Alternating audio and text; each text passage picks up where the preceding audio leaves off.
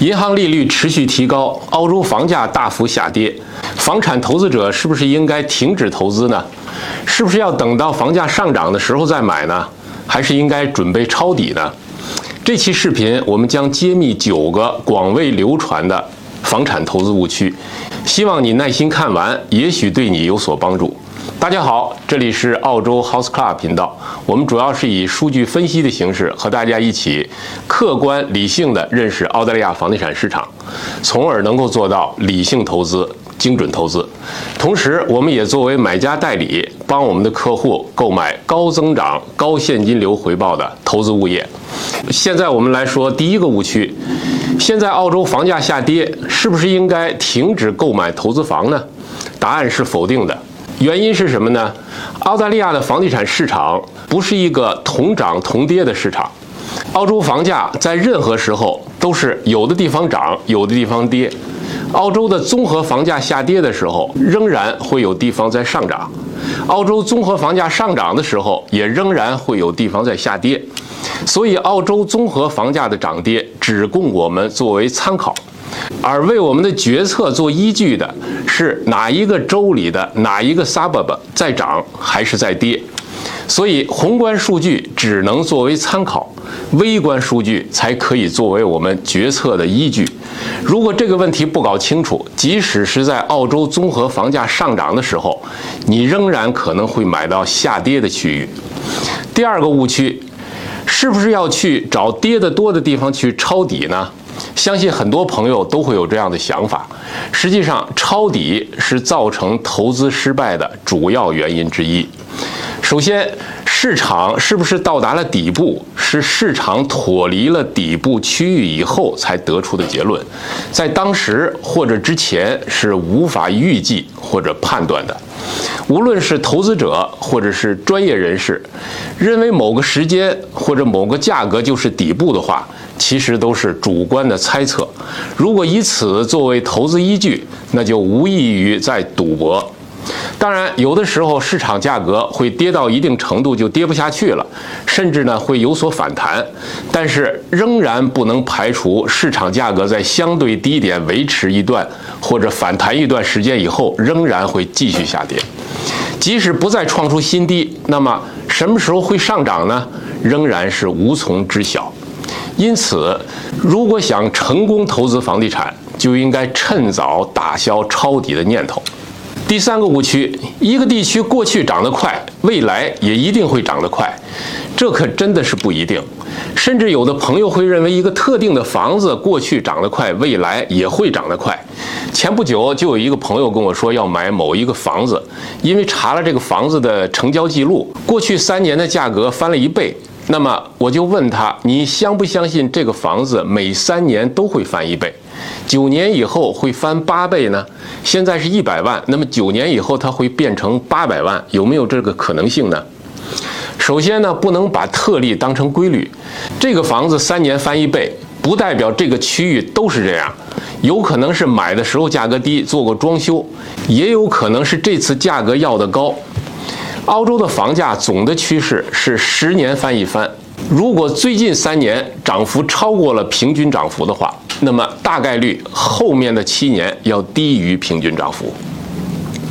第四个误区，买投资房不能离得太远，不然照顾不过来，这可能是一个更普遍的误区。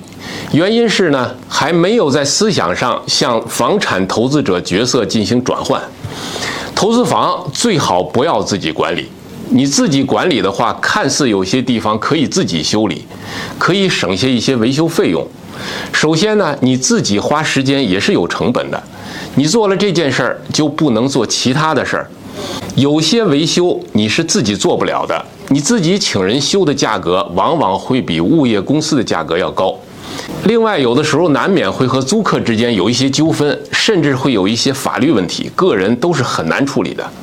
也有朋友会说，如果有什么事情，如果离得近的话，起码我可以过去看一看。意思是说呢，要过去看一看，是不是真的有东西坏了需要维修？啊，如果你这样想的话，那就是把精力放在了不该放的地方。与其把精力放在如何维修的时候省钱。和防止物业公司让你多花钱这个上面，不如去系统学习一下如何选择少维修、少保养的投资房，和如何选择一个优秀的物业管理公司。一个好的物业管理公司会站在房东的立场上，为房东解决问题、排忧解难、维护利益。他会努力通过建立好的口碑来扩大他自己的生意。澳大利亚应该说是一个最容易进行跨州投资的国家之一，法制健全，房地产行业制度严谨，从业人员呢素质也比较高，各个地方都能找到优秀的物业管理公司。所以，我们应该把目光从自己周围的一亩三分地跳出去，看到更广阔的空间，才有更多的机会，投资房地产才有可能成功。第五个误区，周围人都这么说，那就一定是对的。真理一定是掌握在多数人的手里。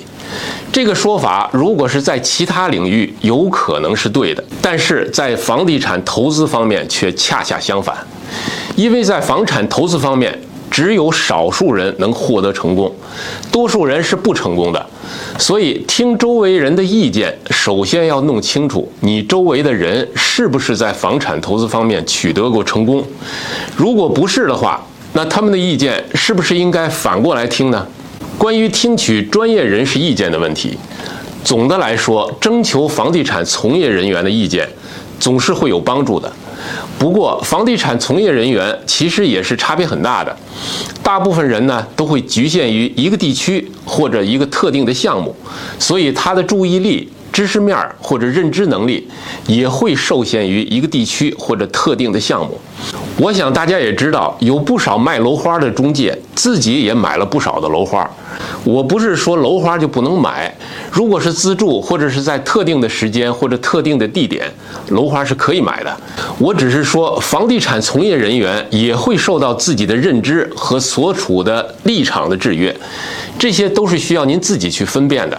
第六个误区，同时满足高增长和高租金回报的物业是不存在的。我遇到有些朋友不止一个都会这样说。其实，即使在疫情之前，在悉尼、墨尔本或者布里斯班都有不少这样的房子。当然，随着房价的不断上涨，这样的房子在澳洲呢会越来越少，但是仍然是存在的。我们找的主要就是这样的房产。房产的资本升值是我们投资房产的主要目的。没有资本升值的房产投资是没有意义的，还不如去投资别的。比较高的租金回报，它有利于我们长期稳定的持有物业，并保持你的贷款额度，从而能够让你有能力持续不断的进行投资。这个概念需要搞清楚。如果有的朋友在主观上坚持认为这样的房子不存在，那么他们肯定是处在你的盲区，在你的视野里，它就真的不会存在了。第七个误区。找买家中介的目的是为了获得较大的折扣，在买房过程中，由买家中介帮助出价和谈判，通常是买家中介的服务内容之一。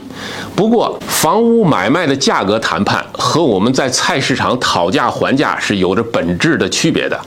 我们谈判的价格基准不是对方的要价，而是买家中介做出的准确的估价。对房屋进行准确的估价是买房中介的基本功，它需要有一个可靠的方法，而不是凭感觉，更不能以对方的要价为基准。卖家在提出要价以前，也是经过前期估价，然后和中介一起制定的一个价格策略。要价高或者要价低都是提前设计好的。要价低的话，是为了吸引更多的人参与竞争，以提高成交价；要价较高的话呢？是为了方便以比较大的折扣来促成成交。明白了这一点，你就会明白，往往折扣大的房子，或者是因为要价过高，或者是因为市场需求太少。因此，如果以获得较大的折扣为标准去买房，很大的可能是买在了房价下跌的区域。所以，如果有人说保证能给你获得很大的折扣，这个时候你可能真的要小心了。第八个误区：复扣税多的房子就是好的投资。市场上会有很多人向你推荐新房，其中一个理由就是可以获得较多的折旧和复扣税。先说复扣税，复扣税的意思是说你亏了钱以后，可以从税务局那儿拿回一部分税款。如果你工资很高的话，每亏损一块钱，比如说可以从税务局拿回四毛五，但是你要搞清楚，虽然你获得了复扣税，但是你仍然是亏损的，你拿回了四毛五，仍然亏损了五毛五。相反，如果你的投资是盈利的，每盈利一块钱，你要交四毛五的税，仍然会有五毛五的盈利。那么，请问是亏损好呢，还是盈利更好呢？再来说说折旧。折旧其实是一种财务安排，它的作用呢是使你在投资过程中获得更大的现金流，但是折旧的价值会在你出售房产的时候再加回到你的资本增值当中去，这部分呢就是利润，是需要交税的。当然，如果房子出售的时候是亏损的，那就另当别论了。因此，我们可以说，投资房产的目的是为了获得收益，而不是为了制造亏损。以复扣税和折旧为主要考量的投资是本末倒置的。第九个误区：人口增长多的地区，房价一定上涨。从表面上来看，好像很有道理，来的人多了，房价就应该上涨啊。有的朋友会从康速网站上看到人口增长的数字，认为人口增长的多，房价就一定会上涨得快。但是如果再深度思考的话，你就会发现，事实上呢，并不是这样。如果一个成熟的区域没有新增房屋的话，人口是不会有明显增加的。即使有人愿意搬到这儿来，也不可能住到别人的家里。所以，一个区的人口增加，往往是由新增房屋造成的。也就是说，这个区有新开发的土地供应，有新房建成，这样的区往往是我们应该避免的。一个区域的价格是由供应和需求两方面的关系决定的。当供应不变、需求增加的时候，房价自然就会上涨；如果供应不断增加，那么就会抑制房价上涨的动力。所以，人口增加的区域并不一定是房价上涨的区域。以上就是我们今天介绍的九个房产投资的误区。当然，房产投资的误区也不止这些。如果今天的节目对您有所启发，请您点赞订阅，这样我就会知道这些话题呢是比较受欢迎的。以后我可以多介绍这方面的知识，您也可以不会错过后面的节目。另外，我已经整理好一套高增长、高现金流房产投资系列课程，即将开课。